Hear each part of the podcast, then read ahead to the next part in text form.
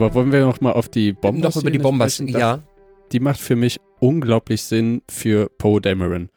Weil er ne, schaltet das Funkgerät ab. Eigentlich wurde schon alles erfüllt für diesen Auftrag, aber er geht seinen eigenen ne, Fliegerassweg und opfert die gesamte Bomberstaffel, einen Großteil der Begleitjäger, nur damit ein Schiff kaputt ist, was auf eine Basis geschossen hat, die eh leer war. Genau, was ein Belagerungsschiff ist, das bei der Verfolgung überhaupt keine Rolle Und- mehr gespielt hätte. Und deswegen macht es nachher so wunderbar Sinn, dass sie ihn gar nicht einbinden, weil der Typ nicht bereit ist, Führungsinformationen zu verstehen anscheinend. Sondern weil er ein, ein heißblütiger Ja. Heißsporn ist, der aber leider eben durch den Spund der Führungsetage mit Akbar und Alter, Hon ne? jetzt muss ich nochmal nachfragen, Hondor? Holdor? Holdo. Holdo, oder? Holdo. Holdo? Holdo. Holdo. Eben durch diesen ganzen Schwund wird er in eine Führungsrolle rein müssen. Und das hat er gelernt, glaube ich. Das ist so der Story-Arc. Der war für mich auch gut erkennbar. Da höre ich jetzt gerade so, zu- nehme ich gerade so als erstes mal so auf. Habe ich gar nicht so drüber nachgedacht. Gebe dir aber recht. ähm, da würde ich gerne was zu sagen. Und zwar zu dem, zu dem ganzen, äh, ja, ich, man will immer sagen imperialen Verhalten, aber neue Order-Verhalten, äh, äh, die sich da aufführen wie die blutigsten Anfänger. Äh, also es wird jetzt schon viel über, äh, ich habe jetzt schon viel gelesen über, über die, die Sternzerstörer und wie mächtig die sind und was für eine Technologie und dass sie tatsächlich dem Imperium weit überlegen sind und auch größer sind. Groß ist ja immer besser. ähm, oder im Fall von dem äh, Supremacy ist dann auch der Umfang wichtig. ähm, Endlich erkennt es Aber- mal jemand. aber äh, äh, dass sie sich einfach wie blutigste Anfänger da verhalten. Ne? Die ganze Zeit, äh, ähm, ach ja, das sind ja noch welche, warum beschießen wir die denn eigentlich nicht? Ach ja, wir, die Jäger hätten ja schon vor, vor fünf Minuten starten müssen. Captain Kennedy auf seinem äh, Belagerungsschlachtschiff.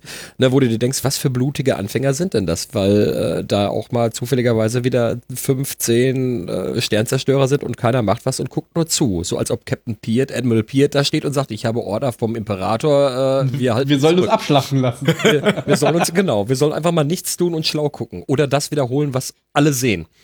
Nämlich auch, auch in dieser, in dieser ewig langen Verfolgungsszene mit den drei Schiffen und ein, nach und nach läuft der, geht denen der Sprit aus und eins wird fällt zurück und wird dann zerschossen und dann sagt noch derjenige, alle starren aus diesem Fenster und sehen dieses Schiff, wie es zerschossen wird und dann sagt ein imperialer Offizier, äh, nicht imperialer Offizier, aber ein neuer Order-Offizier, wir haben ein Schiff zerstört. Ja, danke.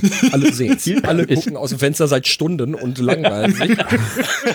Die Jägerpiloten sitzen wahrscheinlich in ihren Cockpits und denken, kriegen wir jetzt eigentlich bald Startfreigabe? Ja, Weil Muss mal pinkeln. die haben den Völlig- Hangar zerstört. Es kann völlig niemand mehr behämmert. starten vom Kreuzer. Und Ja. Sternzerstörer sind ja eigentlich die Raumschiff-Analogie zu Flugzeugträgern. und Die haben- Schlachtschiff, ja. Die haben äh, Bomberstaffeln, die haben Jägerstaffeln. Ohne Jäger auf der Gegenseite, warum schicken Ja. die nicht einfach ihre Armadas dahin und zerpflücken Ja. das Ding im All? Ja, Ja, Und wir haben- die wir- wir haben an- wir haben- komplette Resistance zu vernichten. ja. Und Wir haben, ah, machen nichts, holen keine zusätzlichen Schiffe oder machen einen Mikrosprung oder Ja. irgendwas. Ja, da, genau das habe ich mir stundenlang Warum, hinterher. warum schicken sie nicht einfach die Hälfte der Flotte nach vorne? Die hätten mit Wir- wir- Riesenschiff einfach durch sie durchspringen können. Na, das geht nicht. ne? Und, und, und, und sie, sie haben da ein tolles Schiff mit einer tollen Ionenkanone, die auf, auf den Boden schießt und damit das äh, äh, konterkarieren, wa- was, was wir aus äh, ähm, Rückkehr der Jedi, ähm, äh, Imperium schlicht zurück äh, kennen und so. Aber äh, ähm, wir haben anfällige Bordgeschütze. Was machen wir damit? Beschützen wir sie? Nö, das machen wir mal, mal besser nicht. Sondern wir langweilen uns alle. Trinken Tee, bügeln. Bügeln ist ja das Sie neue Bügeleisen. Also völlig behämmertes. Völlig Unglaublich. Weil ich muss da dann noch mal, muss da noch mal eine Lanze, glaube ich, für Captain Kennedy äh, brechen, weil ich glaube nämlich, dass der Typ von Anfang an wusste, was zu tun war, aber es nicht machen durfte. Zumindest kam er bei mir so rüber. Ja. Weil er meinte, das hätten wir schon vor fünf Minuten machen Genau. sollen. Ich glaube tatsächlich, Genau. er hat den Befehl bekommen, nichts zu tun. Nicht Und verteidigen. Ja. Nicht verteidigen. Nö, einfach Das wir, wir haben die, untermauert finde ich noch, dass Hux einfach nur ein Emporkömmling reicher Eltern ist, der in diese Position gekauft wurde. Tatsächlich war sein Vater ja auch General. Also das habe ich Mhm. irgendwie in so einer Zusammenfassung Ah, gelesen okay. von dieser Trilogie, äh, Romantrilogie, Aftermatch Genau. oder wie das heißt. Äh, da soll Genau. das nochmal erklärt werden. Genau, und er Äh, hat dann äh, seinen wär Vater irgendwann passender. umgebracht und hat seine eigene Position eingenommen, war aber selbst halt nie in der Lage, sowas überhaupt zu machen. Ja, ist halt so ein Aber er war- politischer Er hat ja auch keine Karriere- Kampferfahrung davor gehabt. Das ist auch Überhaupt Lustige. nicht. Er ist als Kind mit so. dem Imperium geflüchtet in den Outer Rim, da haben sie dann die First Order aufgebaut und irgendwann hat er dann mal den für Entschluss gefasst zu sagen, ja gut, Papa brauche ich jetzt nicht mehr, ich bin ja jetzt 18, mache ich doch mal selbst. Ja. Kann nicht so schwer sein ohne Führerschein. Also Führer im Sinne von anführen, ne? ja. Der passt gut also in unsere österreichische Regierung. selbst gemacht. Ja, mich hat das Und jetzt ja. gar nicht so sehr gestört, dass die äh, Imperialen, ich sag jetzt Imperiale, wieder so, so dämlich waren wie sonst. Also das hat's mir jetzt nicht vermiest. Ich fand diese ganzen Slapstick-Sachen, die immer wieder eingestreut wurden, die haben mir tatsächlich die Stimmung vermiest, weil die halt diese, diese düstere Stimmung gar nicht haben auflassen kommen. Ach, Aufkommen lassen. Ist der Film schon wirklich düster? Das muss Ja, man ja wirklich es war- sagen. Der es- Film es war- ist sehr düster. Ja, aber es war die fehlende Bedrohung des Großen, Ja. des großen Ja. Für, Ja, für, das, genau. für die Galaxis, für die Freiheit. Es ist, es ist die bös- böse Bedrohung für zwei Hauptcharakter. Vollkommen okay als Charaktergeschichte, aber um die First Order als Bedrohung für die Freiheit der Galaxis zu zeigen, vollkommen in die Hose gegangen. Aber das war doch bei. Episode 5 auch so. Da ging es doch auch nur um die Verfolgung von zwei Hauptcharakteren. Da war aber schon vorher in Episode 4 die Übermacht des Imperiums dargestellt. Oder zumindest erzählt, erklärt und, und auch mit, Ja. in Form de, des Todessterns schon, Ja, schon okay, irgendwo integriert. war es in Episode 7 ja auch. Eine ne? Omnipräsenz. Mit dem noch größeren Todesstern. Ja, aber da, da, wurde die, die, da wurde die neue Order aber als Randgruppe äh, dargestellt und nicht als, als äh, Patriarchat oder, oder als äh, Exekutive, die äh, alles beherrscht und unterdrückt. Sondern nur die, ne, ne, quasi eine, eine, eine Keimzelle dessen, die unzufrieden sind mit allen anderen und wir machen sie jetzt Ja, so mal ein weg. paar Reaktionäre, die irgendwo im Rand der Galaxis sitzen. Ja, das wurde ja dann Episode 8 dann mit einem Nebensatz, so wie Akbars Tod, erwähnt, dass die First Order jetzt immer mehr Systeme unter ihre Kontrolle bringt und immer mehr Teile der Galaxis erobert. Das haben sie ja tatsächlich einfach in einem so Nebensatz in den Raum Mhm. geworfen und dann wurde es nie wieder aufgegriffen. Tim wollte Ein was sagen. Spieler. Wen willst du jetzt einspielen? Jetzt spiele ich den Klaus ein. Ähm, Klaus hat uns das Logo für den Zylonensender gemacht Ah. und wir Oh, hören Klaus und auch noch andere Personen in diesem Einspieler. Ich schätze mal, seine Familie ist das. Alle.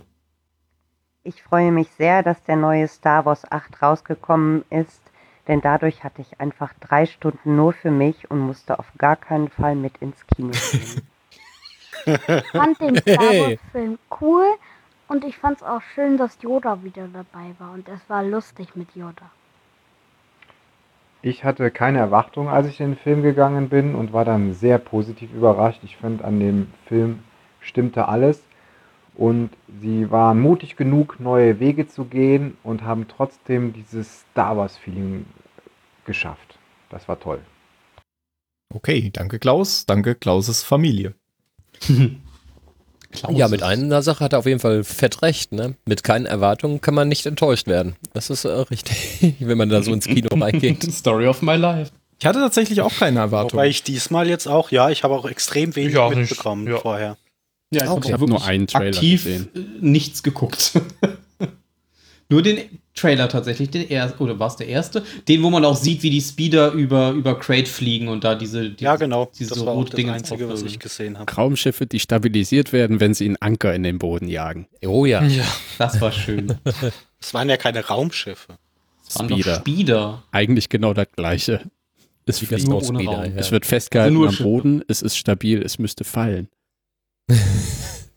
Nein, nein. Ja, aber schön war tatsächlich auch, dass Yoda wieder da war. Zeigt auch schon mal, dass, dass er nicht nur als Geist irgendwie äh, doofe, doofe, in Anführungsstrichen, oder gute Tipps geben kannst, sondern auch noch äh, über die Macht verfügst, Dinge zu gestalten.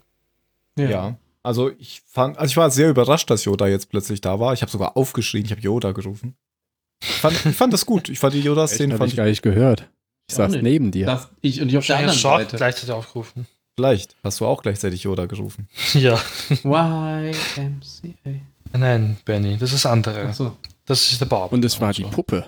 Also es war abgewechselt zwischen CGI und Puppe, was ich- ein bisschen verwirrend fand. Aber es war die aus Die. Episode 5, oder? Ich Nee, glaube auch. Also ich habe auch überlegt, im, im Film habe ich immer wieder mal hingeguckt. Also im, im Cast wird tatsächlich ähm, ähm, ähm, ähm, ähm, äh, äh, äh, Name, Name, Frank, Oz. Frank Oz.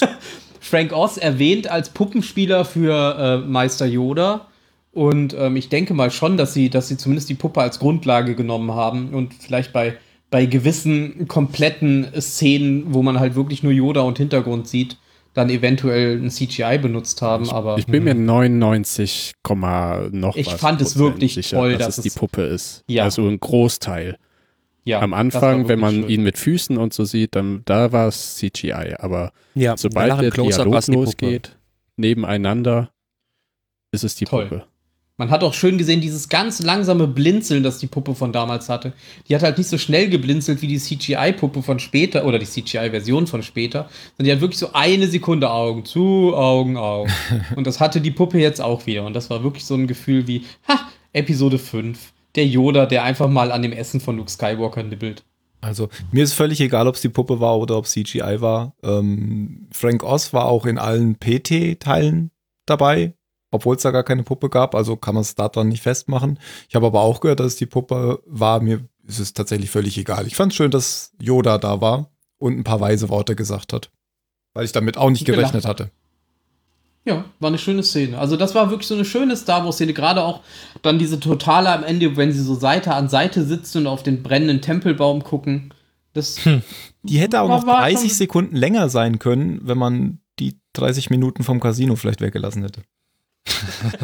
Und ja. Oder sie hätten die Szene einfach ich schau 30 grad Minuten kurz länger machen. nach dem Dialog den Verfolgungsjagd. Das war auf jeden Fall eine schöne Szene. Das hat, war, war Fanservice pur. Hm. Nochmal ein kleiner Funfact wieder nebenher. Ist euch aufgefallen, dass Ray die Bücher geklaut hat aus dem Tempelberg? Nein, Das ist- Oder ob. Ja, Ray hat Das ist so scheiße, aber da wollte ich eigentlich erst später drauf zu sprechen. Okay, dann gehen wir da nachher drauf zu. Okay, alles klar. Aber ist euch aufgefallen, dass die Narbe von Kylo Ren verändert wurde für den Film? was? Ja, Ryan Ah, Johnson war nämlich der Meinung, ähm, dass die Narbe lächerlich ausschaut, die Abrams ihm zugefügt hat in Episode 7.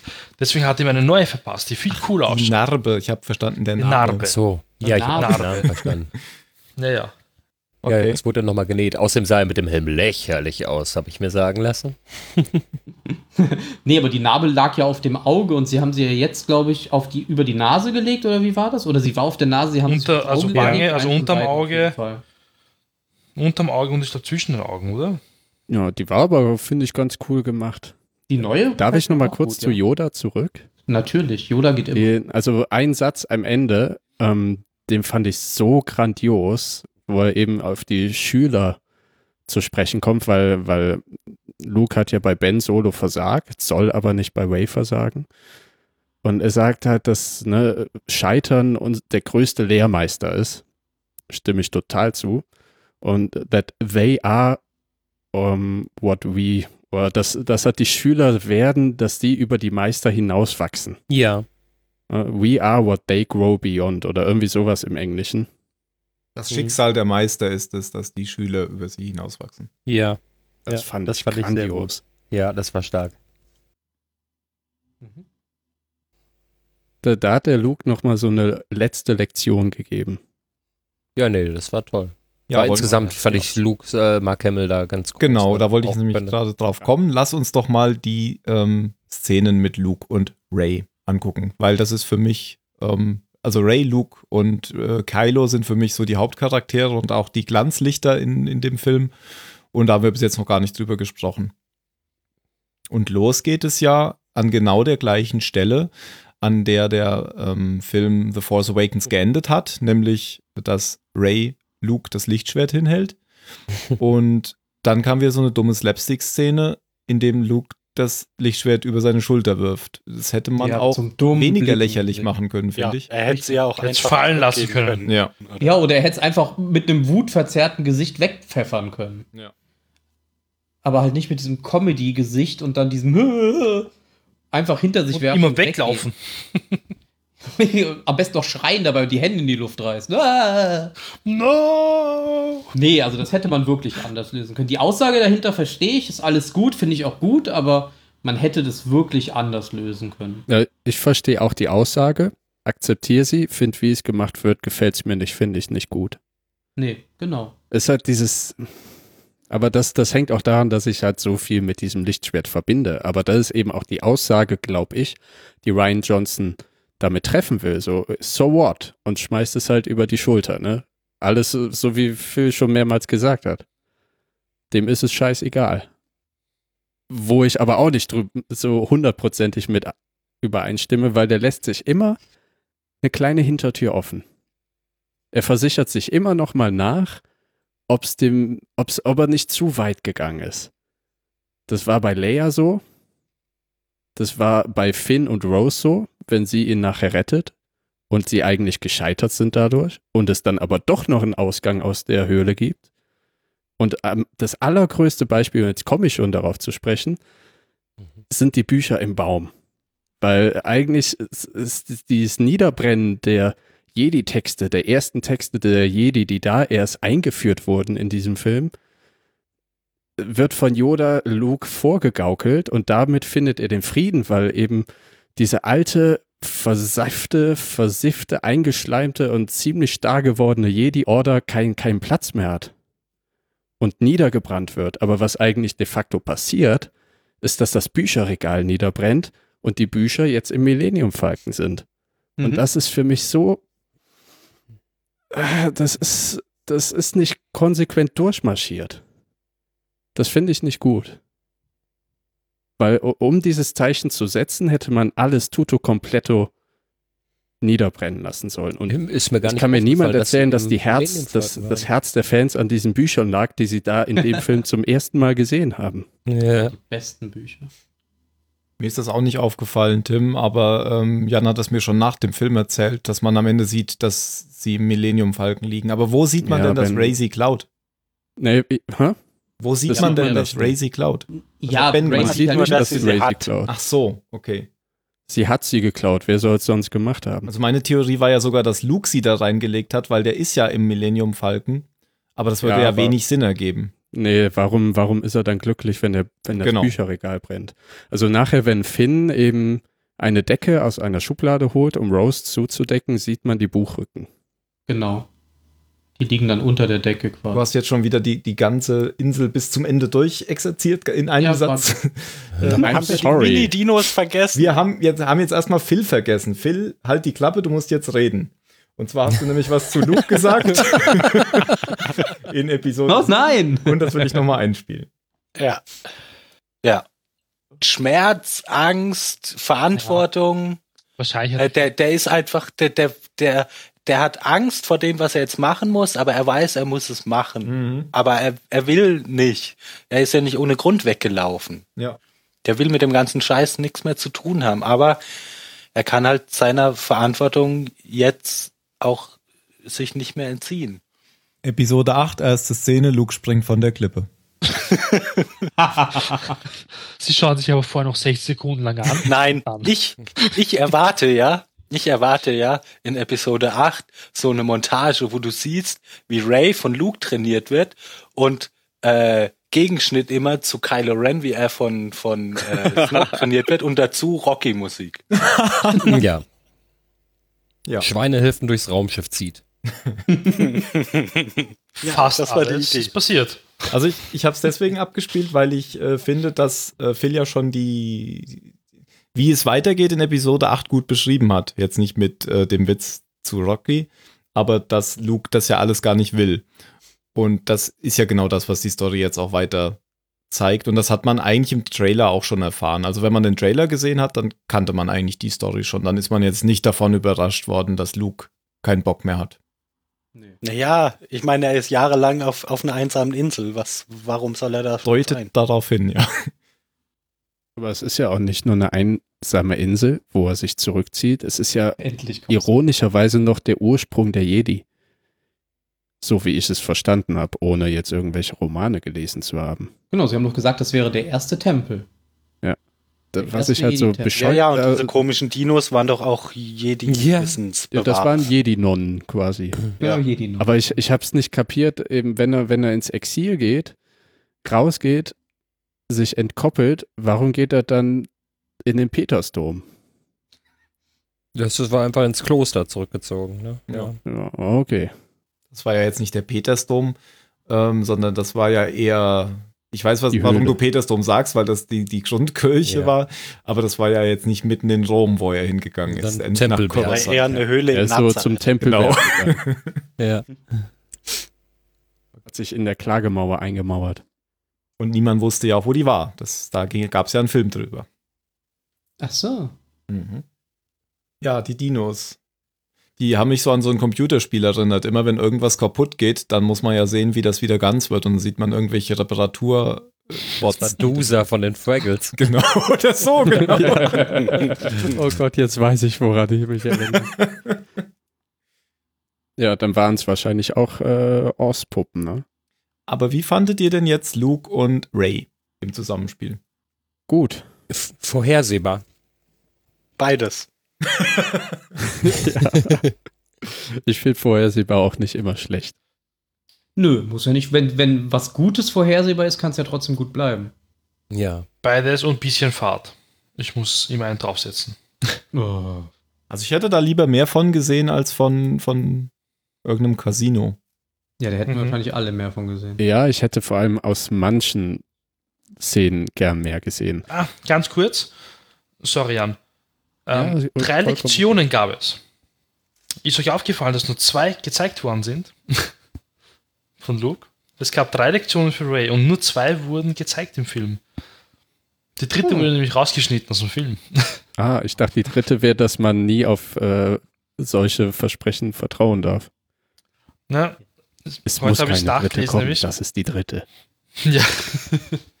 Die wurde rausgeschnitten und wird dann sogar dann veröffentlicht auf der Blu-ray, was so bescheuert ist. Warum schneidet man sowas raus?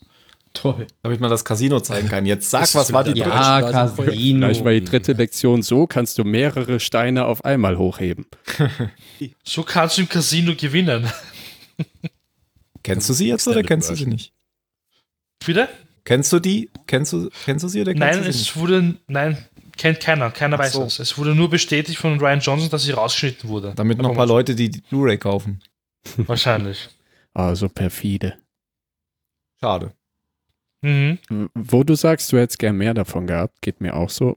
Insbesondere von der Szene, wo sie meditiert, wo sie sozusagen anfangen mit dem Training und er sagt, fühle und sie streckt kindlich die Hand aus.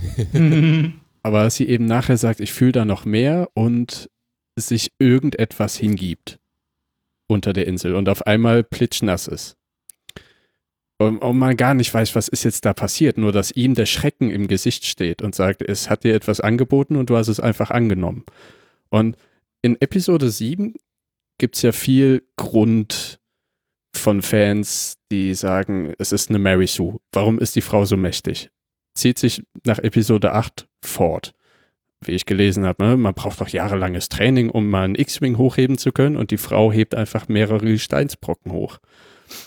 Me- Meine Idee dabei ist, dass, und das klingt jetzt vielleicht ein bisschen gemein Ray gegenüber, aber die Frau denkt einfach überhaupt nicht nach.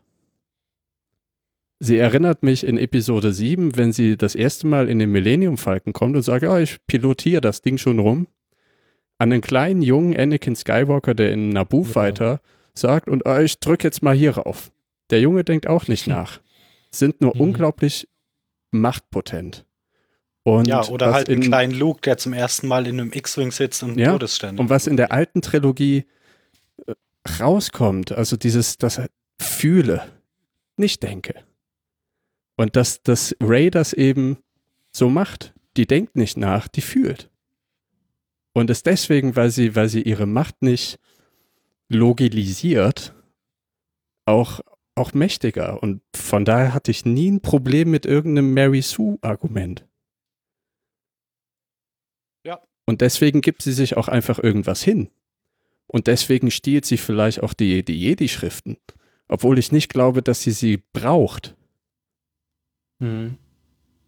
Aber ich hätte gerne mehr davon gesehen, wie eben so eine gefühlsmäßige Machtanwenderin von einem Jedi der mittelalten Schule, weil so ganz Jedi-Ordenmäßig wurde Luke ja auch nicht ausgebildet. Nee.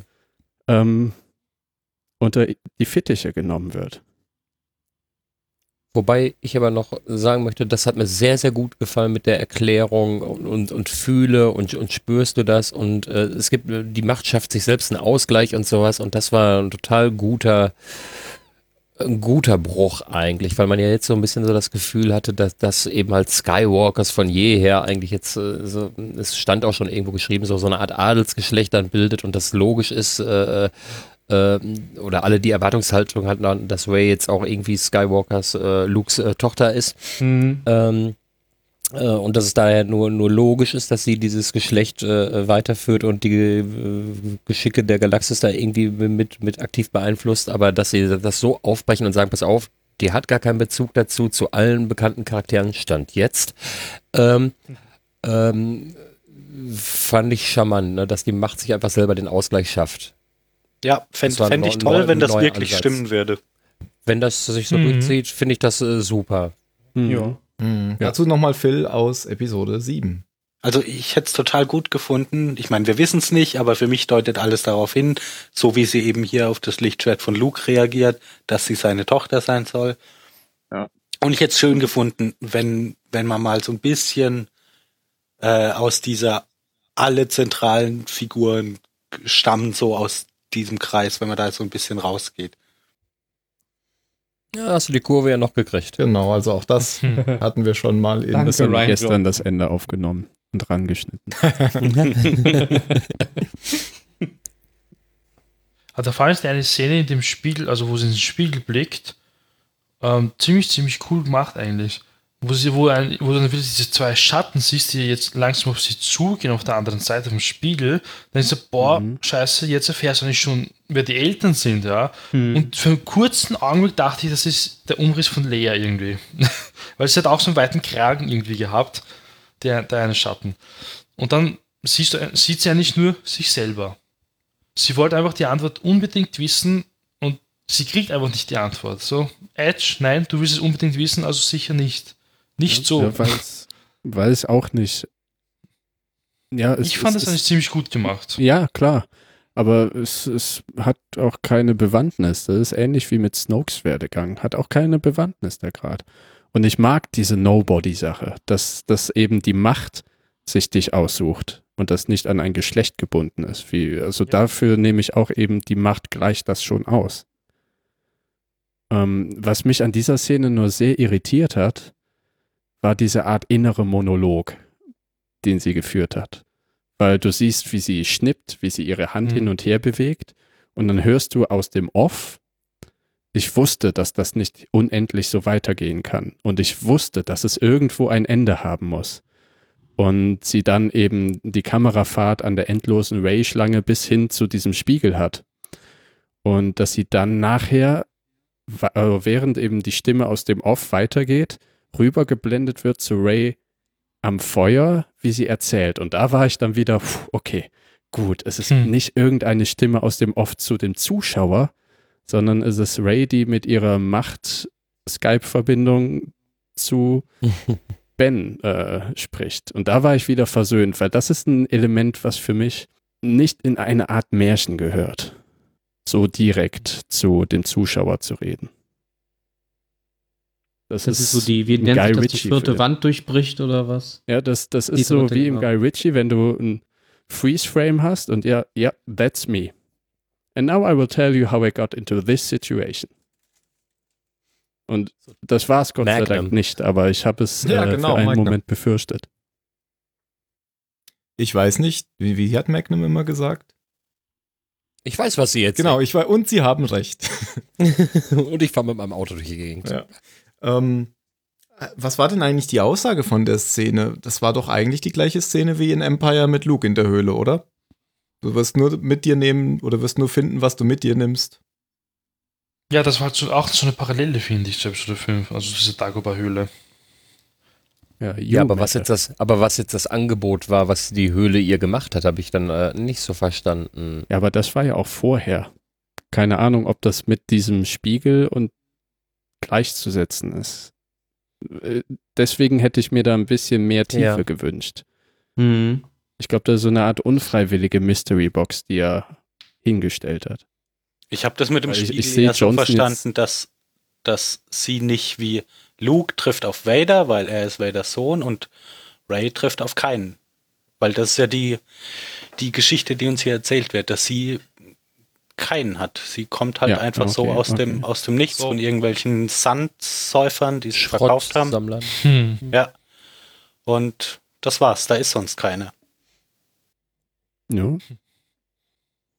Ja, oder, oder halt äh, anders. Ne? Luke sucht sich die größte Gefahr aus, er findet dann äh, Vader, muss sich dem stellen und, und, und sie findet einfach, äh, dass sie als größte Angst, dass, er, dass sie einfach alleine ist und sieht das gespiegelt. Ja. Ja, Hm. auch möglich. Ja, weil Mhm. da findet sie ja keine Antwort auf ihre dringendste Frage, die da ist, wo ist mein Platz in dem Ganzen? Wenn sie dann wieder sich selber sieht, ist die Antwort nicht gegeben. Hat Luke denn eine Antwort bekommen?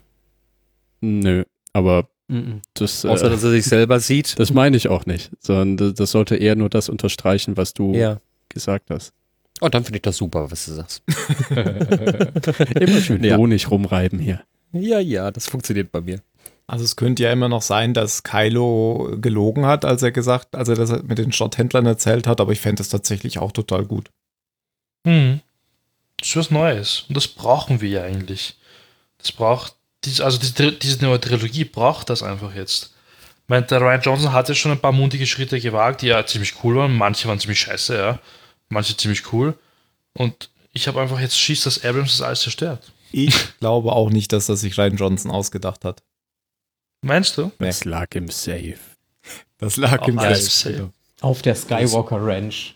Es Seit wird dann dann eine 75. rote Linie geben, ne, die sie da geschrieben haben. Also so eigenständig darf Ryan Johnson das nicht, Nein, nicht glaub entscheiden. Das, Nein. das wäre der absolute Horror äh, im, im Kanon, auch gerade für, Für. Abrams. Ne? Wie, wie viel Zeit hätte der jetzt dann noch, noch ein Buch zu schreiben, äh, äh, daraus äh, oder ein Skript zu schreiben, dann das Drehbuch daraus zu machen und dann die, den Cast. Also die haben ja zeitliche, zeitliche Zwänge. Die haben zwei Jahre Zeit. Jetzt eigentlich müsste jetzt schon losgehen. Ähm, Vor allem, weil ja auch ähm, Kathleen Kennedy jetzt schon mehrmals irgendwelche Leute rausgeschmissen hat, Regisseure. Und Hm. deswegen glaube ich insbesondere nicht, dass er viel gemacht hat, was, was nicht zu dem gepasst hat, was die sich schon vorher überlegt hatten. Ja, ich, da das unterstreichend ist noch, dass er ja die nächste Trilogie schon bekommen hat als Regisseur. Eben Abrams. ja. 10, 11 und 12. Nee, Johnson. nee. Nein, Johnson. Johnson hat 10, 11 und 12 unter Vertrag. Und dann kann er, also ich glaube, dass sie halt in Gesprächen, ich will jetzt nicht, ich, ich fände es, glaube ich, für mich blöd, wenn das alles schon irgendwie vorstrukturiert wäre und er nur latent Input, so hier und da ein bisschen Input gibt, sondern dass sie sich das Skript zusammen, vielleicht auch im Trio mit Abrams erarbeitet haben, sondern dass die Frau Kathleen Kennedy von dem, was Johnson ihr erzählt hat und womit er sie überzeugt hat, so beeindruckt war, dass sie sagt, ja dann, damit kannst du noch 10, 11, 12 machen. Irgendwas muss er gemacht haben, genau. Was dir echt gefallen hat. Oder er So hat einfach, einfach. ein riesen Ego. Es kommt ja auf den Durchmesser an. Ja, wir werden es nicht erfahren. Oder er hat halt einfach das gemacht, was er 60 sollte. Kilometer Spannweite. Oder wird jetzt doch vielleicht gekickt, das weißt du nie. das wäre, glaube ich, sehr, sehr schlecht. Naja, zumindest Das, würden wir es das dann wird nicht für Lucasfilm sprechen, wenn sie ihn jetzt schassen, weil die Hälfte der Fanbase eine Petition startet.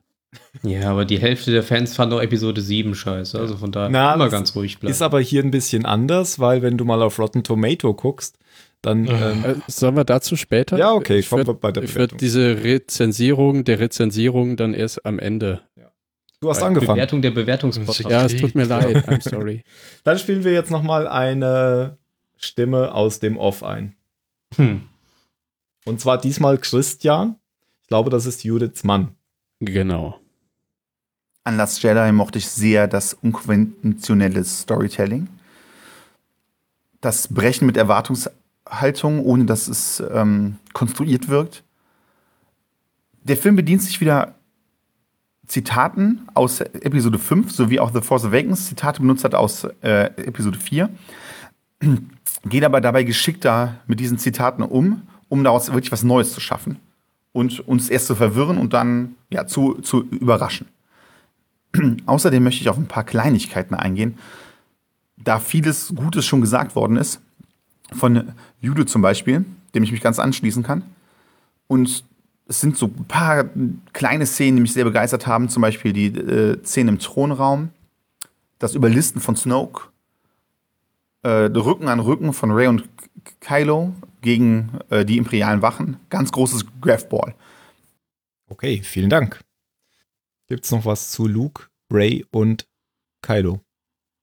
Ähm, ich fand, ich fand die, die Szene toll, wo, wo sie mit, äh, mit Kylo quasi in ihrem, in ihrem Hütchen gesessen hat, also mit, mit Force Projection Kylo in ihrem Hütchen gesessen hat. Und äh, Luke dann einfach reinkommt und die komplette Hütte mit Hilfe seiner Macht abreißt, weil er einfach wütend, ängstlich, äh, überrascht ist. Und das war einfach eine ganz große Szene, gerade für Luke Skywalker, der ja eigentlich sonst nie diese, diese Art von, von, von destruktiver Kraft eingesetzt hat. Das kennt man von ihm ja überhaupt gar nicht. Und es macht für mich auch so viel Sinn, weil er ja, Ja, vorher war so gut in gesagt dieser hat, Szene. er hat schon einmal so eine Macht gesehen und da hatte er noch keine Angst, aber eben sein Scheitern hat ihn gelehrt, Angst zu haben. Mhm. Und dann sieht er die neue Macht, die er erfahren hat, mit der alten verdorbenen Macht, die ihm aus den Händen geglitten ist, zusammen in derselben Hütte. Kein Wunder, dass dem da der Machtstift geht. Also, Ja. das fand ich unglaublich gut gemacht. Viel schlimmer fand ich am Anfang, nach dem Schwertwurf, wie er in seine Hütte abgestampft ist und die Tür zugeschlagen hat und sagt, "Äh, ich bin nicht da. und sie dann noch so an die, an die Tür klopft. verschwinde. Und der ist sehr oft weggelaufen in dem Film, das hat mich auch ein bisschen, bisschen, bisschen genervt irgendwann einmal. Der rennt so oft weg vor Ray. Nein, ich kann dich jetzt nicht mehr anschauen, nein. Du Nein, wirst nein, ich arbeite böse. nur von Nein. 9 bis 12. Ja, ich bin ein, ein Beamter hier auf dieser Entschuldigung. Insel. Hm, Entschuldigung, Benny, der Seitenhieb muss das jetzt sein, oder? Ach so, ja, okay. Arbeiten. Aber sonst habe ich äh, jetzt nicht viel zu sagen zu denen, außer Kylo gefiel mir noch besser in dem Film. Da hast du wirklich diesen Konflikt in ihm gesehen, gespürt, also gespürt jetzt nicht, aber da hast du gesehen in diesem Film. Das war ziemlich, ziemlich cool gemacht, finde ich. Ähm, und man hatte darauf hingearbeitet, auf dann, auf dieses Duell da, also Duell, ähm, auf Snokes Toten halt hin. Ja, das war echt gut gemacht. Weil quasi in dem Film war er total nutzlos. Episode 7, denkst du jetzt dran, der wurde so oft eingesetzt, der fliegt dorthin, fliegt dorthin, kämpft da, kämpft dort. Episode 8, nada, nichts. Einfach bis zu der Stelle. Weil man wirklich, man wollte sich nur auf seinen Charakter konzentrieren. Das fand ich klasse. Er hat generell Ja, ich- ich sollen fand Kylo auch Ray stark. und Luke zu Kylo gehen oder hat noch jemand was zu Ray und Luke? Phil wollte noch was sagen. Nö, ich hab, wollte Mario nur zustimmen, dass mir, dass mir Kylo, ich, ich fand den schon in, in Episode 7 gut und der hat Ja. mir auch hier wieder, hier wieder toll gefallen. Ich finde, das ist ein ähm, für Star Wars-Verhältnisse ein selten interessanter Charakter. Ja, de- den Satz möchte ich gerne dreimal hören. Ich fand auch, das ist ein für Star Wars-Verhältnisse selten interessanter Charakter. Ja, finde Erstaunlich. Ich auch. Für Star Wars Alles, was du sagst, finde ich gut. Ja, ich konnte auch die Hater in Episode 7 nicht verstehen. Also ich war schon von Anfang an ein Fan von Kylo Ren, weil er eben nicht dieser fertige, typisches, übermächtige Star Wars Bösewicht war, wie Darth Maul oder der Imperator oder Count Dooku.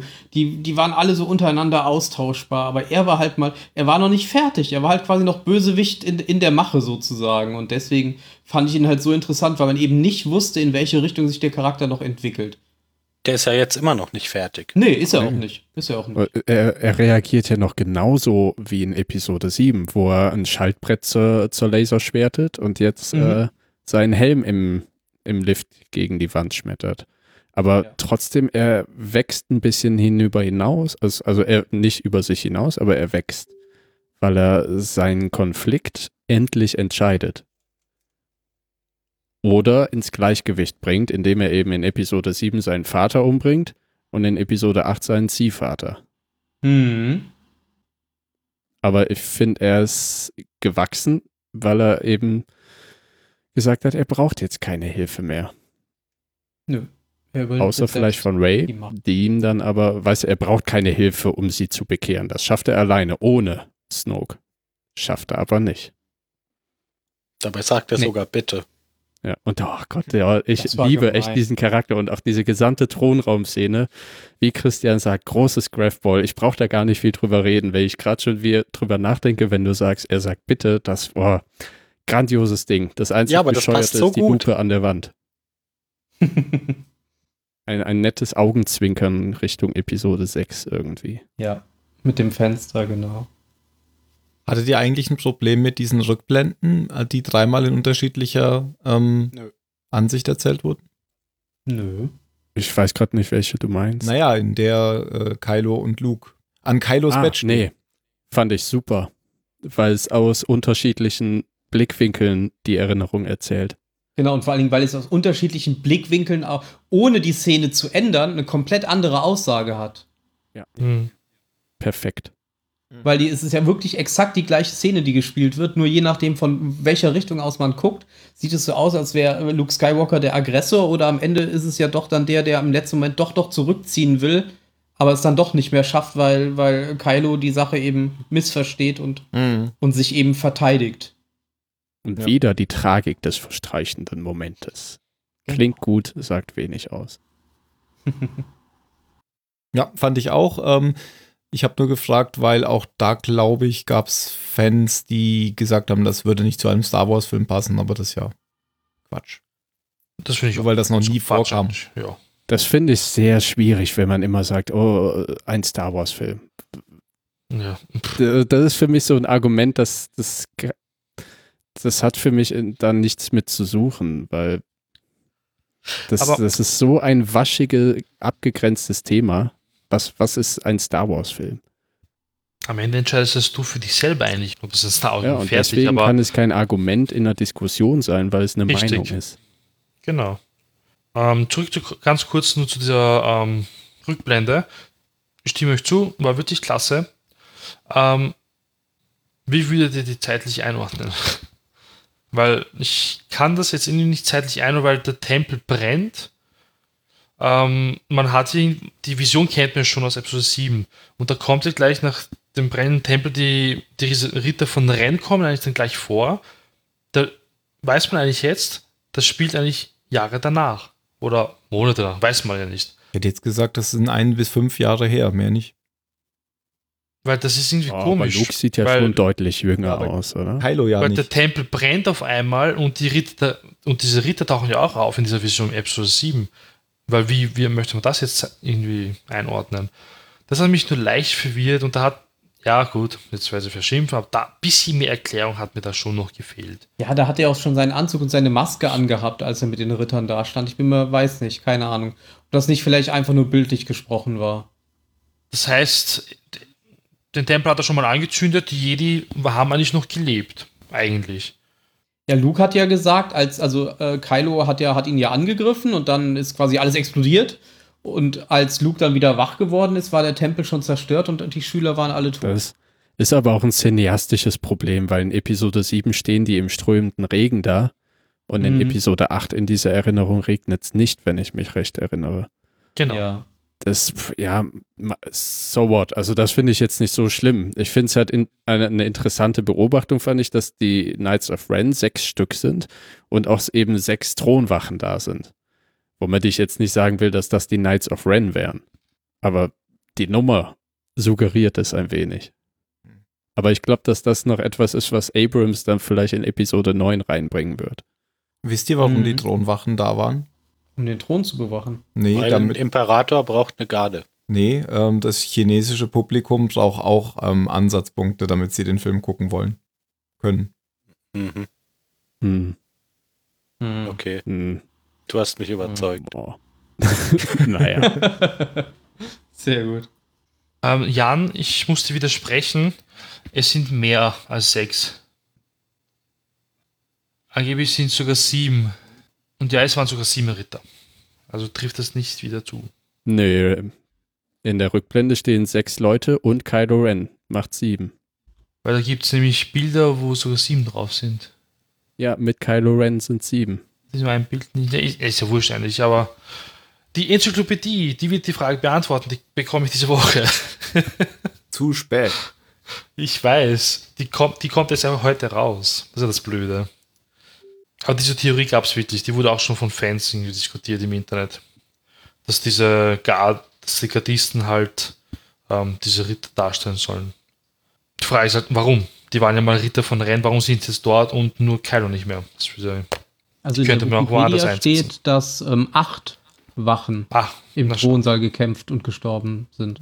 Ah, Ach echt? Das heißt, Krass, kann ich das dachte, es wären sechs gewesen. Naja, gut. Heißt ja nicht, dass noch welche dazugekommen sein können. ja, ja. Alle tot. Alle. Und einer war ganz cool. Diese Szene mit dem Lichtschwert. Du, durch den Kopf. Ja, ja. Die war aber klasse. Ich fand den. Kampf richtig gut. Ja, der war super. Der war auch schön choreografiert und gerade in diesem geilen Raum. Der Raum sah einfach großartig aus. Die Kameraführung, die Kämpfe. Du hast auch im Hintergrund immer gesehen, wie der jeweils andere weiterkämpft. Das, also, es war wirklich super. Ja, also zum, zum einen die, diese, die, die Inszenierung war toll. Ähm,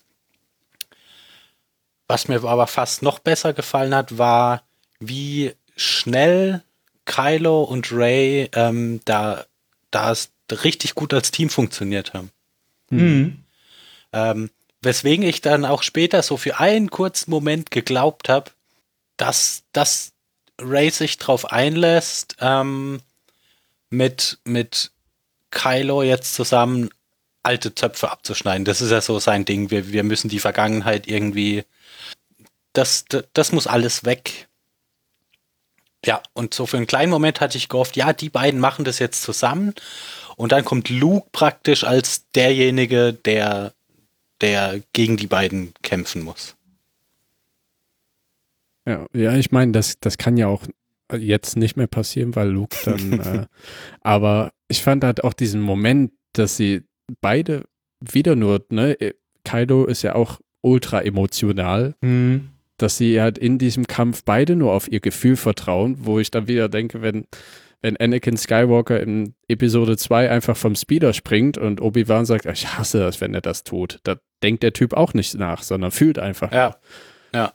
Und dieses Gefühl, wenn er Kylo Ren sich ein bisschen vorn überbeugt und sie über, über seinen Rücken quasi sich zurücklehnt in dieser Choreografie, das, das passt, das ist Ja, schön. genau so Sachen meinte ich, weil, Ja. weil, weil die zwei einfach beide da gleich ticken dann Genau, und das aber sofort und das sofort super funktioniert. Genau, aber danach, wenn sich eben die Ruhe wieder über die Szenerie legt und er Mhm. ihr dieses logische, überdachte, An also halbwegs überdachte Angebot macht, dass da dann das alles, dieses Band wieder vollkommen spröde wird.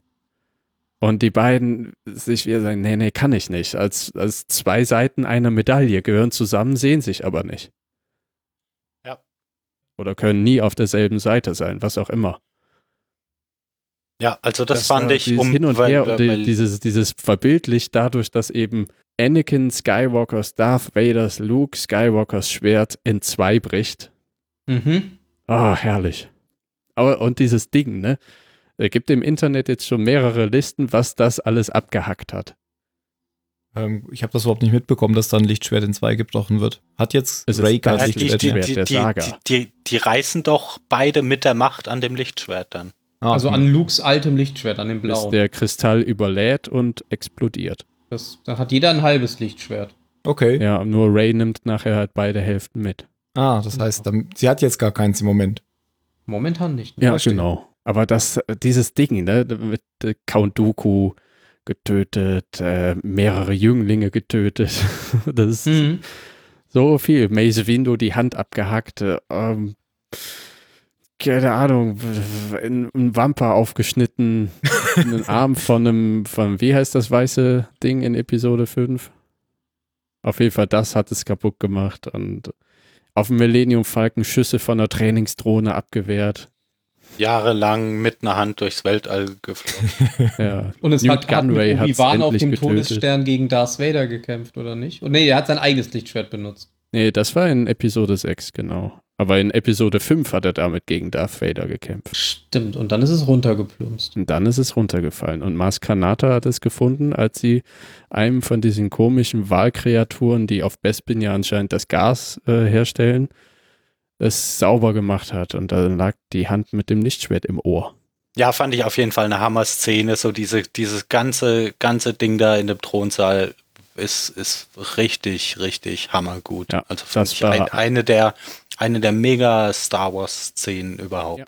Das Mhm, meine ich. Also das dieser Film Star hat Wars pur. unglaublich große Momente, die für mich Star Wars sind, wo ne, wir eben da waren, was ist Star Wars, muss jeder für sich selber entscheiden.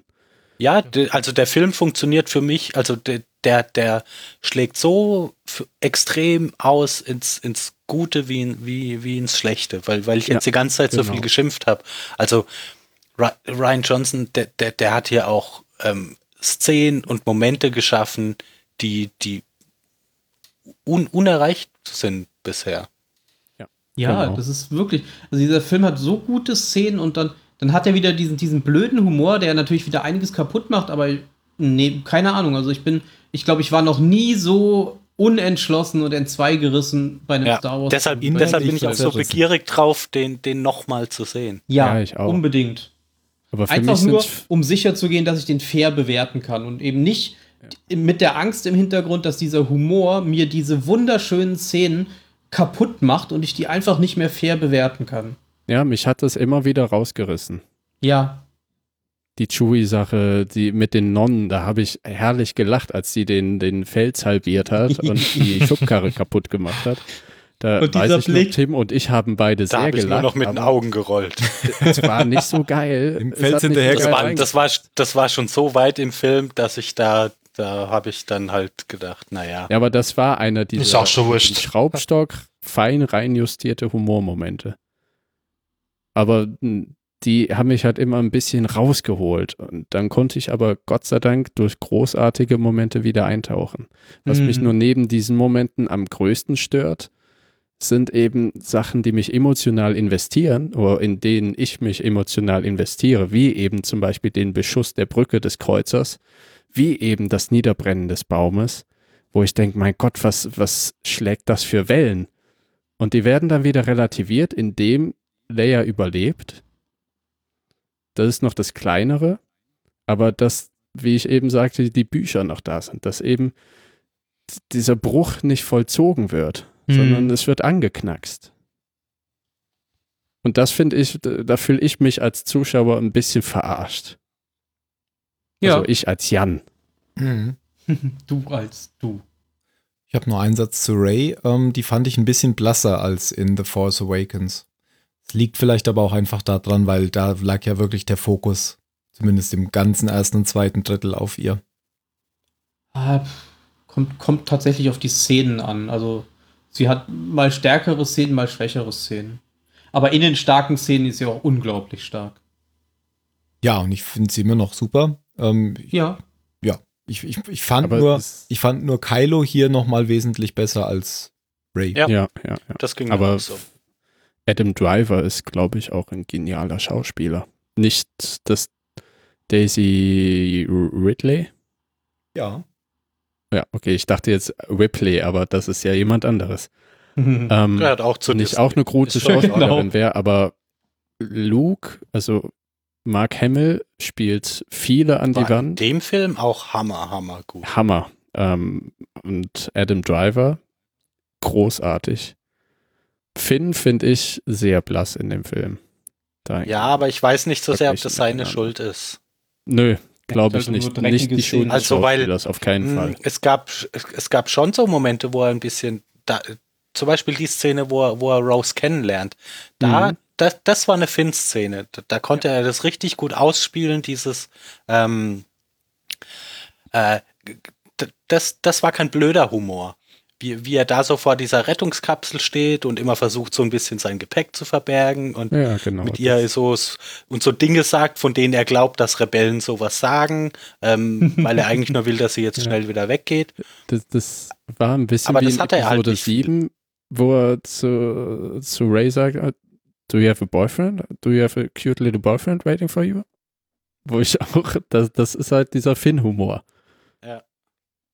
Da, ja, das fand ich auch passend. Ich finde, ich bin mir bei dem Rose-Charakter nicht sehr sicher, was ich davon halten soll. Die hat einen wichtigen, wichtigen Part in dem Film und auch den Satz, den Judith eben gesagt hat, diesen Kernsatz nachher, aber das ist auch so eine Szene Ja, ich die fand mich die, sehr, sehr investiert ähnlich. hat.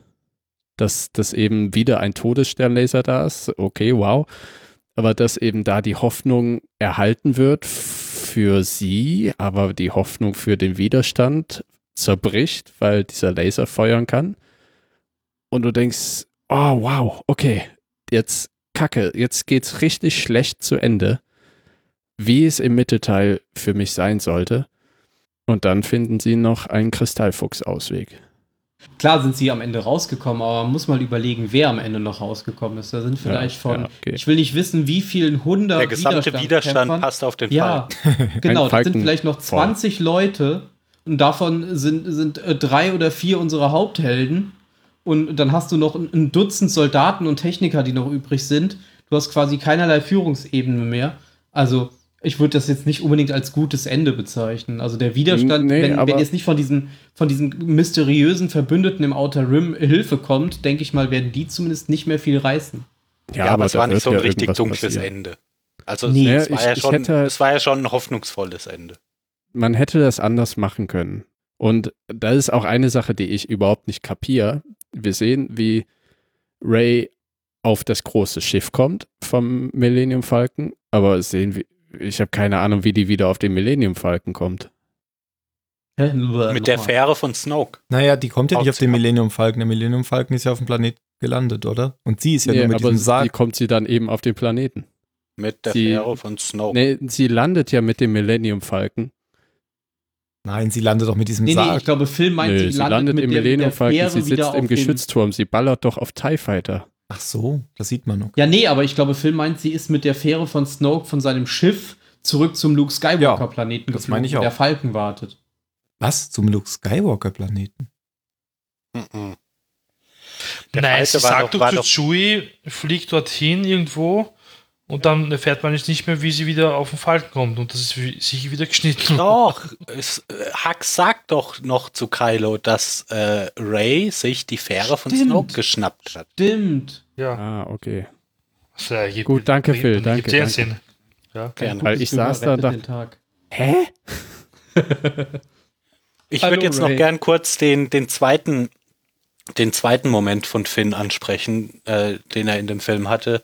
Du warst ja jetzt gerade schon kurz bei diesem Todessternenersatzlaser auf dem Planeten, wo, wo er sich ja, ähm, um so seinen kleinen Character Arc in dem Film zu beenden, er hört jetzt auf wegzulaufen, sondern hat sich entschieden, er ist beim Widerstand und ist bereit, sich zu opfern, um, um diesen Laser zu, ähm, zu zerstören, indem er reinfliegt.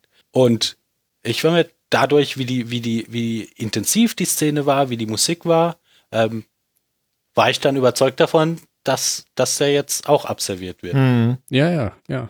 Ja, stimmt. Und ich weiß gar nicht, ob ich so zufrieden damit bin, wie, wie das, wie, wie das jetzt passiert ist. Also mir, mir, mir hätte es sehr leid getan, weil ich, ich, ah, ich finde den einfach unglaublich, unglaublich sympathisch, den Typen. Also Ja.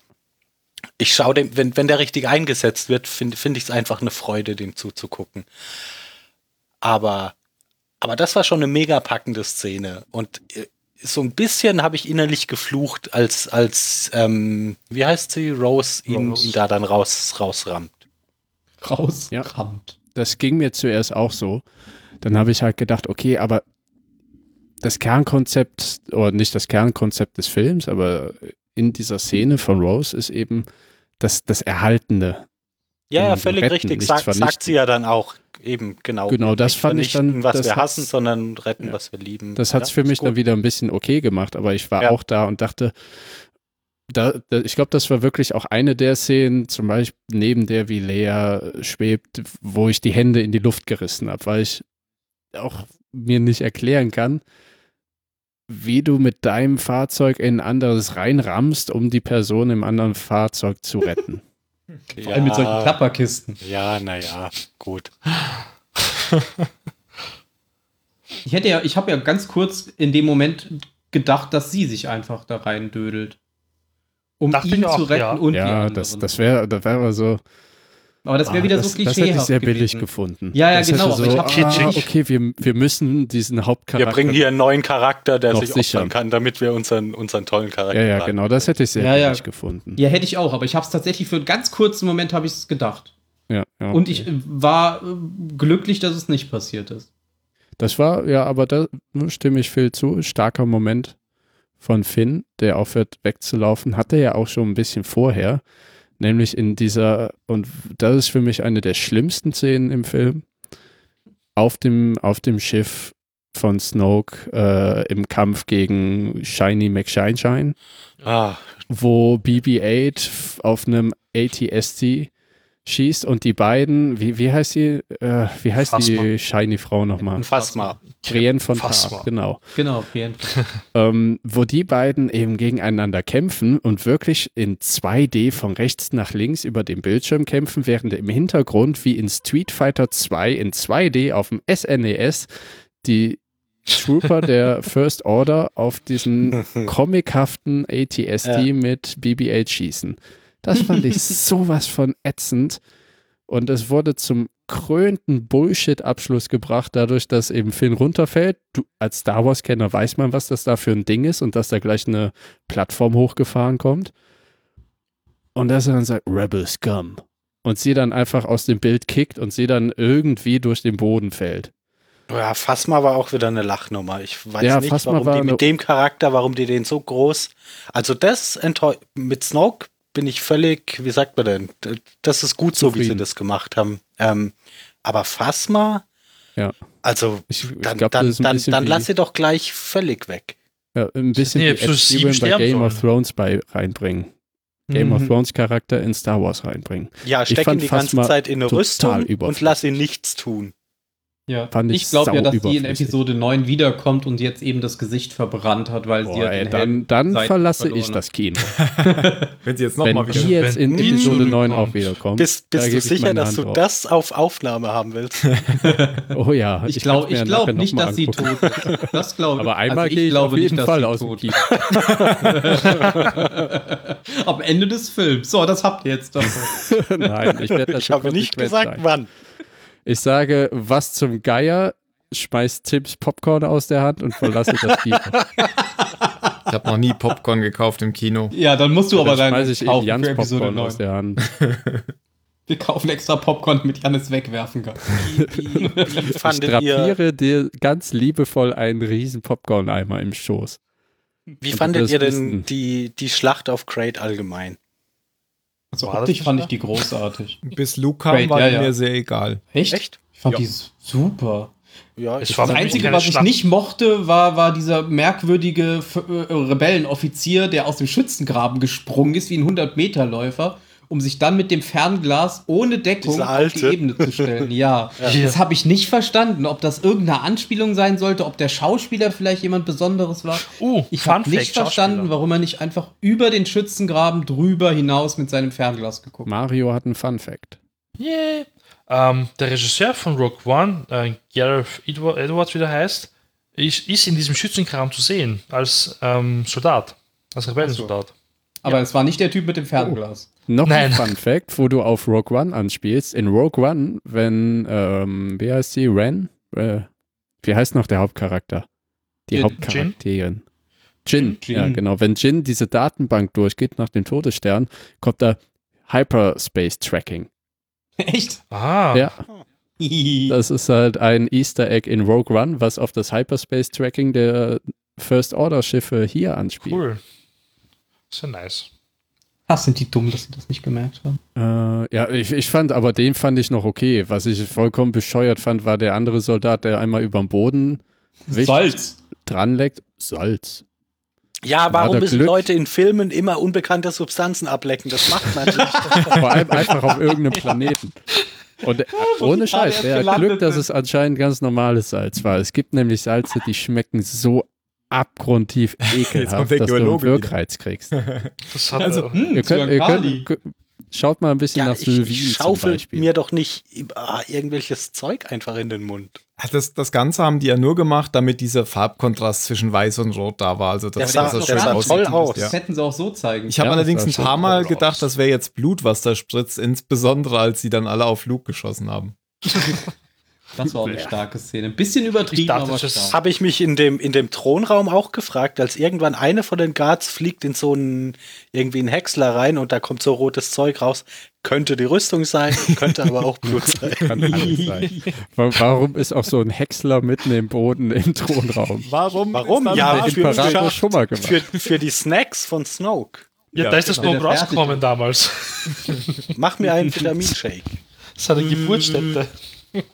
Okay, ähm, das ufert aus. lass uns nochmal, lass uns noch mal zur, zur, zur, zur Wüstenszene kommen. Ähm, Ja, nachdem jetzt, nachdem jetzt der, dieser Todessternlaser den, äh, das Tor zerschossen hat, dann Mhm. kommt ja in einer schönen Szene, finde ich, Luke aus dem Dunkeln geschritten und hat Ja, einen ist ja Dialog mit vorher Lea. schon, ja, also du meinst in der Basis, ne? In der wenn Basis, es zu ja. seiner Schwester geht, ja. Ja, Und das fand ich davor. sehr schön, wenn, wenn er sich entschuldigt und also sie sagt da vorher einfach nur, ja, ich habe eine neue Frisur. Das, das ist für mich ein wunderbarer Carrie Fisher-Moment. Ich bin mir nicht sicher, ob es für mich ein wunderbarer Leia Organa-Moment ist. Aber dass er äh, hat diese, diesen, dieses Bedauern zeigt immer noch, dass es ihm leid tut. Und in der Szene ist mir nicht aufgefallen, dass er jünger aussieht. Ja, mir auch. Ich dachte, er wäre in Persona dort. Es hat bei mir so ultra lange gedauert, bis ich gerafft habe. Ja, ich verstehe das auch bis jetzt noch nicht so geht. richtig, weil, weil er, er gibt dir doch auch diese Würfel von Han. Mhm. Ja, aber die Mhm. verschwinden. Die zerfallen ja. nachher aber sieht Ja. Genau, in der Ah, Hand, wie sie okay, zerfallen. das habe ich verpasst. Und, und Yoda kann ihm ja auch eins vor den Schädel bollern mit seinem Krückstock. Also Hm. materiehafte Interaktion ist da und er erklärt oder Yoda Ja, auch, ist, ja aber, die ist ja aber auch in schon der Materie- ein Machtgeist und Luke ist ja da nur noch nur eine Projektion. ja, Der eine ja Machtprojektion, aber vielleicht ist es ja sowas ähnliches und die Ja, verschwinden. aber er hat sich ja einfach so überanstrengt dafür, dass er darauf dann gestorben ist. Ich denke mal, das war Live. dann auch der Grund, Ja. warum er aktiv eingreifen konnte, weil halt all seine restliche Energie in diesen einen Moment gesteckt hat. Ja. Und Mhm. dass er eingreifen wollte. Ja. Das Ja, passiert ja nach dem gemacht. Abbrennen des äh, Baums, wo er befreit ist von der Bürde seiner Vergangenheit. Hm. Aber es hat bei mir sehr lange gedauert, bis ich den Kniff gerafft habe und dann war es, fand ich es grandios. Ich habe das erst gerafft, als er. Und- Als, die anderen das auch gemerkt haben. Genau, als man umgeblendet hat und er dort saß. Echt? Als er Ich- als, als, als er äh, mit dem Schwert halbiert werden sollte, ja, das war ja dann, das war ja dann die Mhm. Szene. Da haben Als sie er ja, ja, halbiert und und dann- dann, und hat man ja dann- gesehen, dass er noch da stand und dann blendet es sich ja um auf Genau, seinen aber Schneidersitz. mir ist ja bis dahin nicht aufgefallen, dass der Kerl jünger ist. Mir auch nicht, weil ich hatte ja eine 3D-Brille auf. Was soll man denn da sehen? Tunnelblick. Aber das fand ich sehr schön, weil ich dachte dann, okay, das Schwert ist durch ihn durchgegangen. Wenn der jetzt so auseinanderfällt wie in einem Samurai-Film oder diesen Snoke. Moment. so wie Snoke Ja, dann oder what Darth Maul oder so. Ja, oder alle anderen. aber es war einfach viel besser gelöst. ja, das fand ich auch. Ja. Das dann- war allgemein echt ein super, super schönes Ende für Luke, finde ich. Ja. Ja, Mhm. grandios. Er, Nur er, wieder zu kurz. Also man hätte da noch ein bisschen auf die zwei Sonnen gucken können. Das war irgendwie wieder viel. Ja, aber, aber auch der Das- Moment wieder halt ah, mit, mit der Musik und das, das Ja, war schon Ja, toll. total. Mit den zwei Sonnen gab es die da wirklich? Ja. Ich habe nämlich Was? immer nur eine Oder Sonne war das eine Nein. Spiegelung? Die gab es nicht wirklich. Man hat doch da Songs. zwei gesehen. Nee, ich denke nämlich auch, dass Ja, man das hat eher kurz zwei Songs ihn ist. gesehen, weil das, ja, genau. Wie er sieht, für ich-. I'm home. Ich gehe jetzt nach Ja, Hause. genau. Dass das so die ultimative Ich hatte ja eine 3D-Brille Kreisschließung auf. ist. Ja, aber Sonnen kann man keine hell. Sonnen sehen. Sonnen sieht, Sonnen sieht man auch mit 3D-Brille. Okay. Und die erste hast du ja auch gesehen. Ja, okay. Ja, das war Also, für es mich war ja wirklich erst eine und dann zwei und das war, war äh, eine sehr starke Metapher. Ja, ich glaube auch, das war einfach dieses, du hast es jetzt geschafft, lehn dich zurück, es ist vorbei. Und das ist auch so ein bisschen Wiedergutmachung dafür, dass sie äh, Anakin Skywalker in Episode 6 nachretuschiert haben. Denn anscheinend können Jedi sich aussuchen, wie sie in Projektionen und Force-Geistern wirken wollen. Weil Yoda hat ja auch dafür gesorgt, dass er wieder aussieht wie eine Puppe und nicht wie Okay, kein, keiner mochte mich im Frequenz, ich werde wieder eine Puppe. Eine Puppe ich werde. Genau. Ich hatte ja schon die Befürchtung, dass Luke einfach durch diesen schweren Blasterbeschuss draufgeht und dass das dann schon war. Einfach Ja. nur. apropos, apropos schwerer Nein, ich, Blasterbeschuss. ich, dacht, ich dachte, da kommt der Cut. Ach, und dann ist Dann der ist Film der Film vorbei, aus. meinst du? Und dann ist der Film vorbei. Ah, okay. Habe ich Ja, mir auch gedacht, ich- tatsächlich. Dann ja. hätte, Gott, ich ich hatte glaube, ja auch dann würde ich jetzt noch im Kino sitzen. und zittern. nee, habe ich mir auch. Ich habe mir tatsächlich an zwei Szenen gedacht, jetzt ist der Film zu Ende. Einmal noch, als er durch das zerschossene Tor geht und dann diese Musik einsetzt und dann ganz Mhm. kurz dieser schwarze Cut Genau. kommt, habe ich Mhm. tatsächlich kurz den Abspann erwartet. Und dann in dem Moment, wo die äh, AT-ATs anfangen zu feuern und man diese riesige Salzfontäne sieht, dann habe ich es auch noch mal gedacht. Arti-Aftis. Die Art Ja, ATM mit, mit ihren 6 heißen die. Affenklauen vorne. Was soll denn der Scheiß? Aber ist, ist dir jetzt mal aufgefallen, wie riesig die Dinger sind, weil man hat tatsächlich neben den großen äh, ATM6 auch die normalen gesehen und die sind denen noch nicht mal bis zum Knie gegangen. Nö, ist mir nicht aufgefallen. Ja, ne? Oh, weil, du- weil du daneben drauf alles hattest. größer, alles besser. Ja, aber wirklich, das war so krass. Ich, ich habe mir so hingeguckt, dachte mir so, wow. Ja, aber warum haben die diese vorne, diese umgebogenen Finger? weil sie nach vorne Bäume kippen hochklettern? Oder Ja. Sie können nach vorne kippen und wahrscheinlich wieder aufstehen. Genau. Ja, damit brauchst ich du mir auch den keine Finger. Finger. festkrallen können und nicht, nicht durch auch. Seile äh, umgehen. Genau. Oder, ich weiß nicht, keine Ahnung, vielleicht wegen der riesigen Kanone, um den Rückstoß besser aufzufangen, weil die haben ja oben in der, in der Schulter quasi diese einzelne riesige Kanone drin. Ja. Ich glaube, die wollten einfach nur keine, keine Pferdhufe mehr machen wie die alten 8080s und lassen jetzt wie Gorillas rumlaufen. Ja. Fand ich jetzt aber nicht so schlimm. Sah im ersten Moment merkwürdig aus, aber das ganze Konstrukt war einfach nur geil. Das war wieder typisches Star und in Wars. schwarz mit rotem Balken. Ich fand's cool, wie Luke dann aus dieser Wolke rauskommt und sich so über die, über die Schulter wischt. Das- und den echt, Staub. das fandst du gut? Das fand ich einen guten scheiße. Gag, weil Das fand ah, ich den guten fand ich gut, weil, weil äh, das könnte ich mir total vorstellen, dass Mark Hamill das halt auch macht. Ja, das Ja, dann kam ja, wieder der ja, schlechte es ist ein. Mark Hamill-Moment, aber ich fand halt, das passt nicht zu dem völlig zerstörten Luke. Na, Ja, aber der war ja ja auch vorher so, so in der Basis hier 3PO zuzwinkern und der, der, der war ja schon so ein bisschen, ähm, ich glaube, der war gelöst und locker, weil er die Entscheidung Ja, getroffen okay, hat. Ja, ja, ja, ähm, ja, ja. Und ja, okay. wusste, wusste, was jetzt kommt und, und war einfach befreit und war dann Hat's halt auch ein bisschen gemacht. albern. Mhm. Glaube ich Ja, auch. das finde ich jetzt. Das hat Ja. mich sehr an Ewan McGregor erinnert, nachdem er, ähm, wie heißt dieser komische General Grievous erschossen hat Mhm. und dann so die, den Blaster anschaut und sagt, und weg. so one civilized und wirft ihn weg, genau.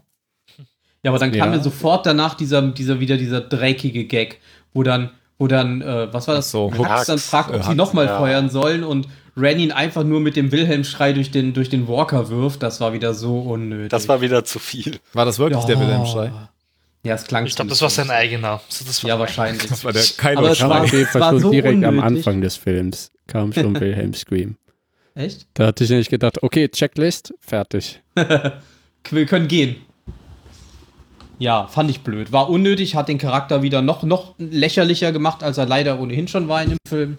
Von daher, ja. Aber was aber gut war, als er die Frage, haben wir schon genug auf ihn geschossen oder ist er irgendwie schon erledigt? Wo Kai sich einfach nur so hinsetzt.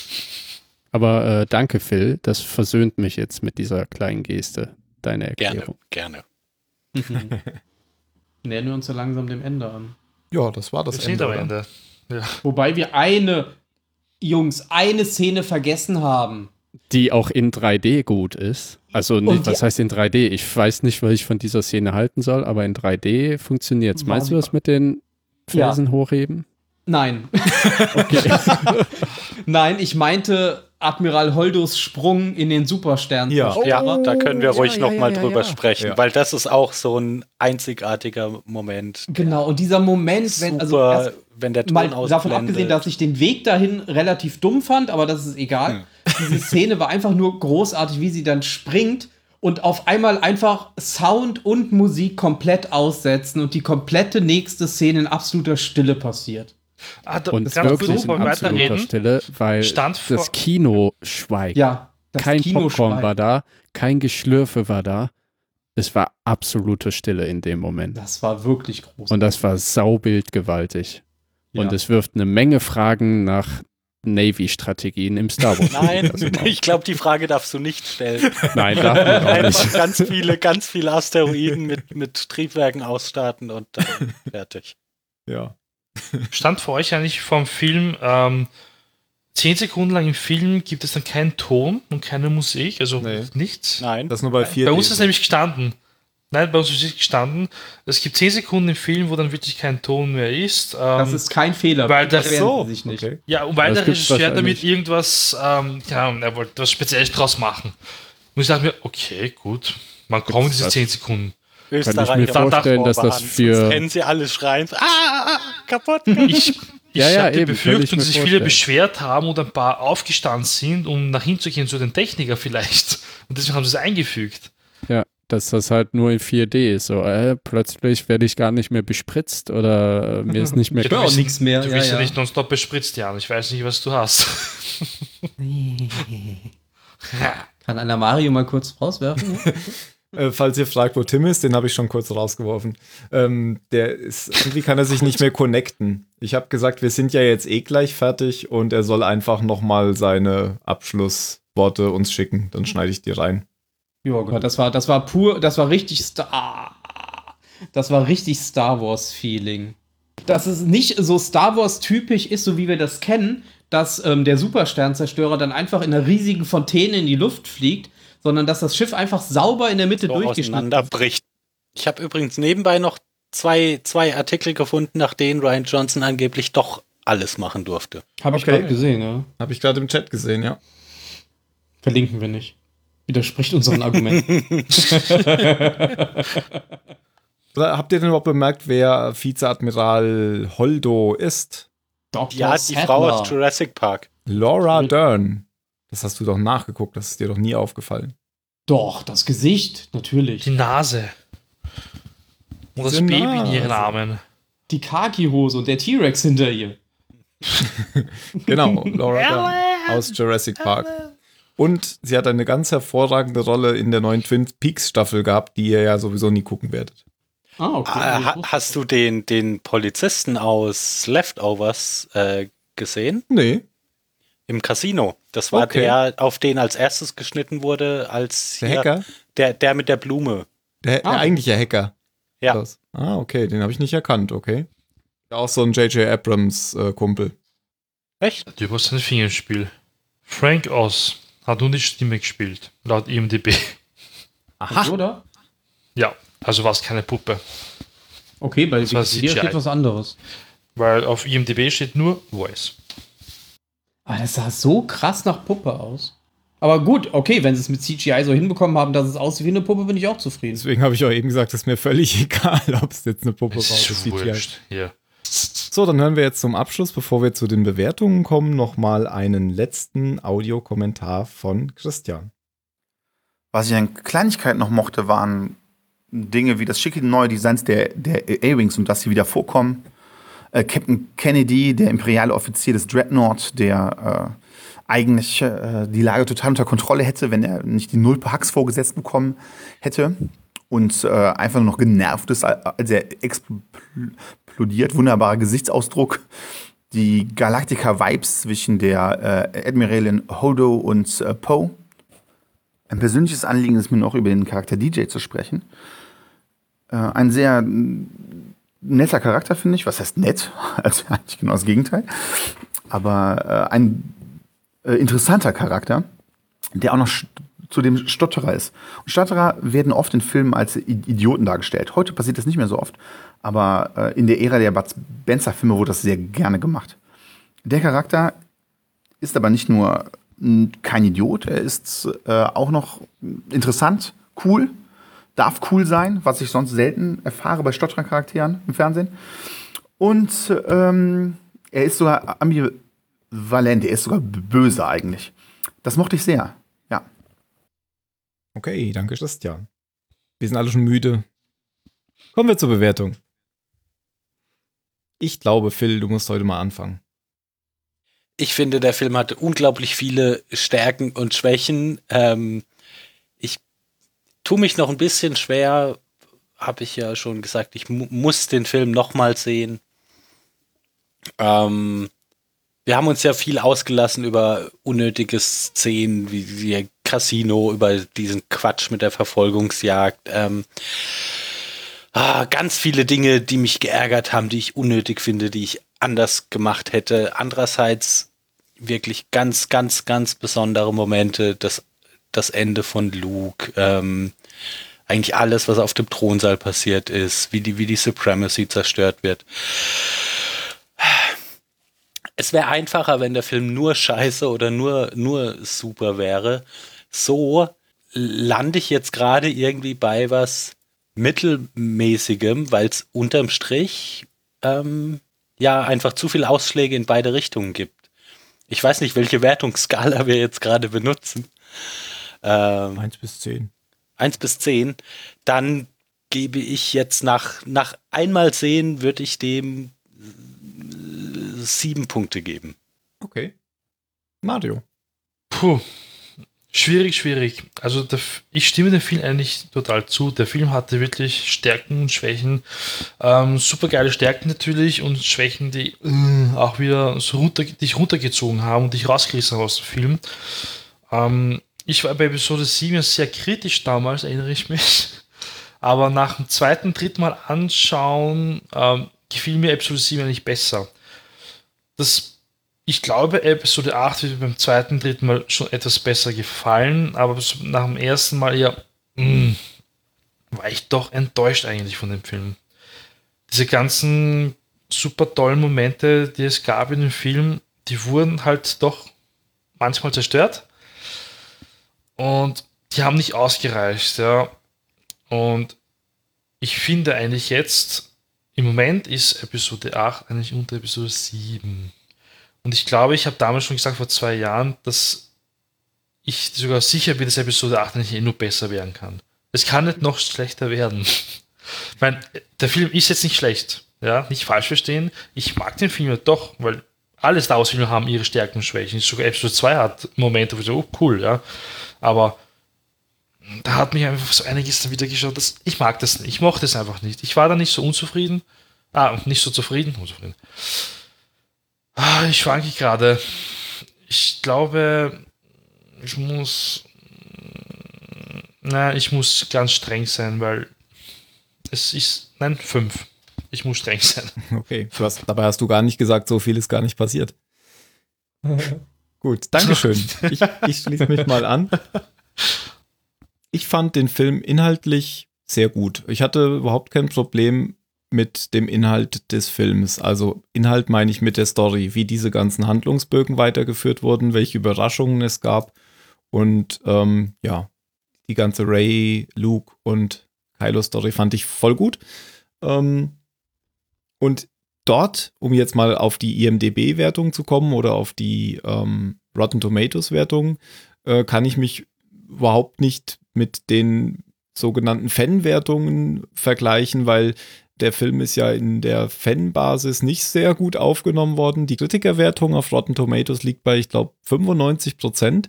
Die Fanwertung liegt bei 55 Prozent. Und das ist schlechter als, was heißt Fanwertung, also die Zuschauerwertung liegt bei 55 Prozent. Das ist schlechter als von Episode 1. Und wenn man so liest. Naja, aber das heißt doch nur, die Hälfte fand den gut, die Hälfte nicht, oder? Ich vergleiche das mit anderen Star Wars-Filmen.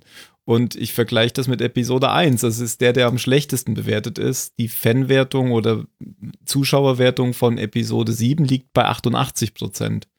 Und da ist irgendwie ein großer Unterschied. Und worauf ich hinaus will, wenn ich, wenn ich irgendwie die, ähm, die Reaktionen von Fans lese, dann geht es immer um den Inhalt.